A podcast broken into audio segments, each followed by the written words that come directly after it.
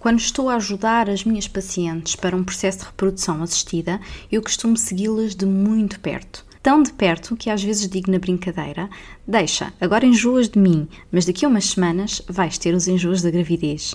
E elas na brincadeira respondem-me: Ah, eu não me importo nada. Benditas as náuseas, venham elas. E sim, as náuseas da gravidez são um excelente sinal, porque garantem-te que estás realmente grávida e que o sonho é real. Mas elas também são muito chatas, tiram a piada toda a esta fase linda da tua vida. Hoje vou-te falar das náuseas e como as podes superar com mais facilidade. Estás a ouvir o podcast Amor Perfeito, um podcast que te acompanha na gravidez. Eu sou Paula Castro, formada em medicina chinesa e especialista em fertilidade, e ajudo mulheres a realizarem o sonho da maternidade. Aqui neste podcast, todas as semanas trago-te temas sobre a gravidez, sobre o desenvolvimento do teu bebê e sobre tu mesma, para que esta gravidez seja a viagem da tua vida. E quando é que aparecem as tão faladas náuseas? Na gravidez elas costumam aparecer logo entre a quarta semana, mas às vezes só na oitava é que começam a aparecer. Portanto, se não sentires náuseas, não te preocupes. Aliás, existem grávidas que nem sequer as vem, chegam a sentir. E costumam durar até ao fim do primeiro trimestre, até às 12 semanas. Algumas grávidas, numa forma mais grave, podem sentir náuseas até ao fim da gravidez, mas é mais raro.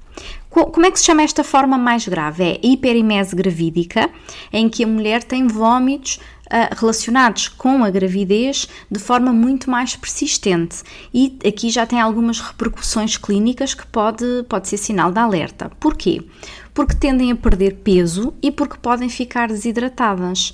E quando isto acontece, a mulher não consegue comer e, como não come, não está a conseguir alimentos nem nutrição suficiente nem para si nem para o bebê. Ora, isto já é um sinal de alarme, porque o bebê está em fase de desenvolvimento e precisa da melhor nutrição possível. E depois há alguns sinais que nos deixam perceber até que ponto é que está a ser problema. Porque se o corpo não consegue ir buscar a nutrição suficiente à alimentação, ele vai buscar ao estoque. Qual é o nosso estoque? É a gordura que nós temos, é o acúmulo de gordura, mesmo que sejamos magrinhas, nós temos sempre algum, algum estoque, algum armazém guardado e o corpo vai buscar essa gordura. A esse processo nós chamamos a cetose. E quando o corpo vai buscar essas gorduras, a cetose vai dar alguns sinais de alarme. O cansaço, o mau hálito, as tonturas podem ser sinais de que o corpo começou a ir às reservas. Se a grávida tiver vômitos ocasionais, mas não tiver sinais de cetose nem desidratação, não estamos a falar de uma hiperimese gravídica. São apenas as normais náuseas da gravidez. E quais são as causas das náuseas na grávida? Pode acontecer por dois fatores principais. Existem hormonas que são muito mais produzidas e estão presentes num, num, nível muito mais elevado nas grávidas. O HCG, que é aquela hormona que é produzida pelo início da placentação, quando há a gravidez e que nós conseguimos medi-la na urina e no sangue, e é aí que temos o teste positivo na gravidez, e também o estrogênio, porque ele está muito elevado, principalmente nas grávidas que têm a hiperimese gravídica, está relacionado com um estrogênio muito alto.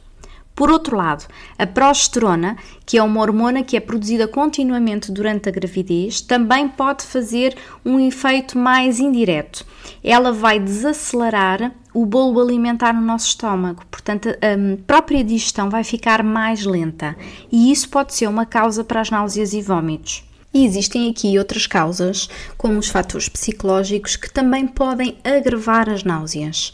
O assumir que realmente estamos grávidas, quer seja uma gravidez planeada, quer não, mexe bastante com o, o mindset da mulher. É como se fosse um cair da ficha. Finalmente estamos, e agora? Aquele medo inicial: o que é que vai ser agora? Será que vou ser boa mãe? Será que é o timing correto? Será que vai correr tudo bem? Isto nos casos das gravidezes planeadas. Quando não são planeadas, então a estabilidade emocional ainda vai demorar muito mais tempo a acontecer e pode sim provocar aqui um despletar ainda mais forte das náuseas. Depois existe também o olfato. O olfato nas grávidas fica muito mais apurado. Portanto, qualquer tipo de cheiros mais acentuados vai prejudicar. Então, então, mais uma vez, não é a causa, mas pode prejudicar. E quais são os sinais de alerta? Quando é que nos temos que preocupar logo?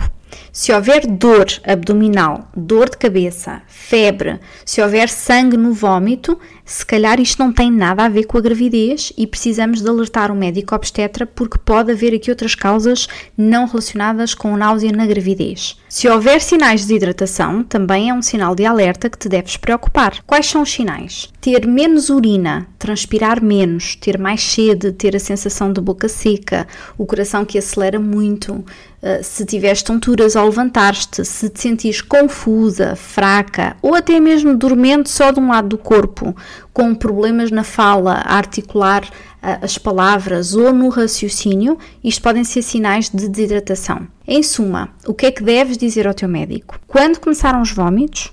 Quanto tempo é que eles duram?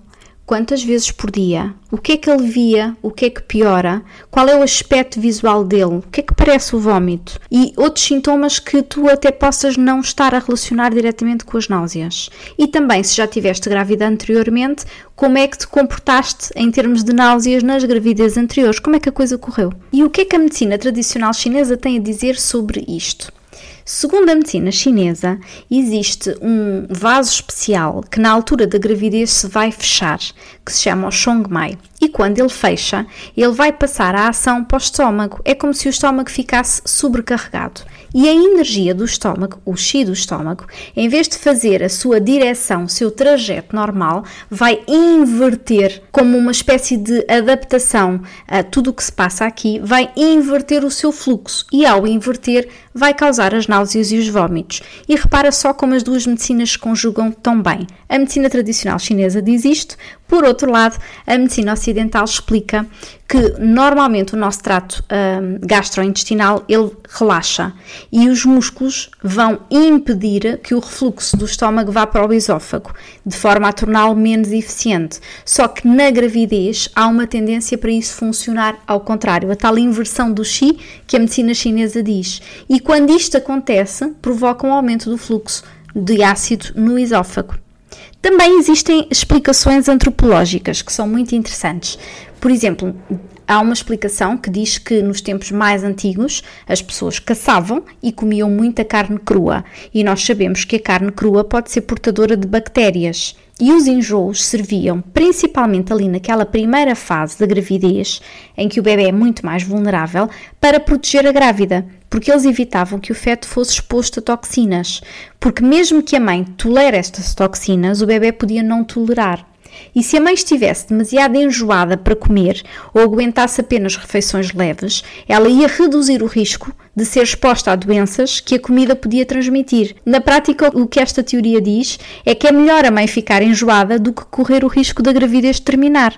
Então é uma espécie de gestão biológica. Vamos proteger a vida do bebê à custa do conforto da mãe. E isto vai ser assim toda a vida fora. E o que é que nós podemos fazer para controlar as náuseas? Qual é a solução que funciona?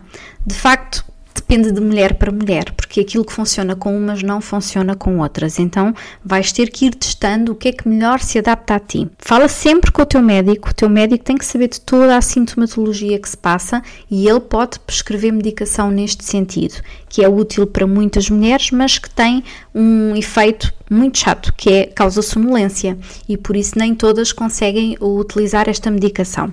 Depois há alguns truques na maneira como organizas as tuas refeições podem ajudar. Por exemplo, de manhã, antes de, te levantares, uh, come sempre uma, uns biscoitos, umas bolachinhas secas, ou então beberica um pouco de um iogurte ou de um sumo de fruta. Isto antes de te levantares e depois deixa-te ficar ali um pouco para restabeleceres o equilíbrio da glicémia no sangue antes de começares a fazer o teu dia a dia normal.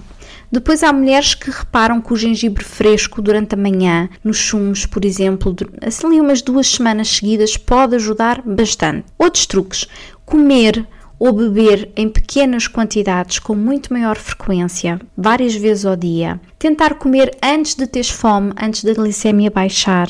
Tentar comer alimentos leves, como banana, compota de fruta sem açúcar, uh, alimentos simples, secos, como o arroz branco, as torradas, a batata. E depois existem alimentos anti-náuseas, como as tâmaras, as uvas, as cenouras, a batata doce, o próprio arroz, o milê e a cevada.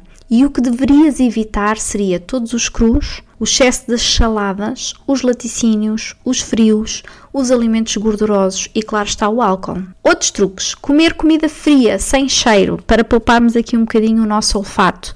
Beber bebidas frias, com gelo e sempre fora das refeições e em poucas quantidades descansar muito. Fazer acupuntura pode ser uma grande ajuda. Existe um ponto da acupuntura que é o 6 mestres coração e este ponto é muito útil para as náuseas e para os enjoos.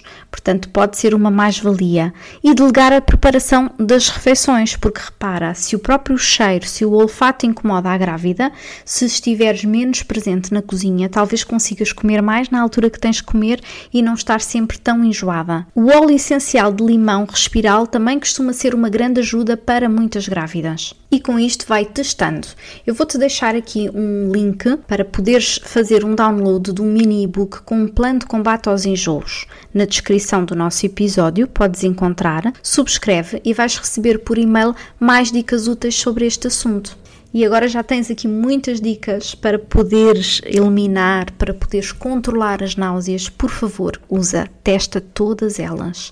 E eu espero que te ajude a tirar mais proveito deste primeiro trimestre, porque é só uma fase. De facto, tudo passa aproveita ao máximo, usufrui, tira fotografias, aproveita, fala com o teu bebê, faz o máximo que puderes para que todos estes pequenos desconfortos tenham uma relativa importância muito pequenina e para que não abafem, para que não apaguem o brilho que uma grávida tem. E chegamos ao fim de mais um episódio do Amor Perfeito, o podcast que te acompanha na gravidez. Já sabes que podes deixar mensagens dos temas nos comentários tudo aquilo que te preocupa ou que gostavas de saber, eu trago para ti. E nós temos encontro marcado para a próxima quinta-feira.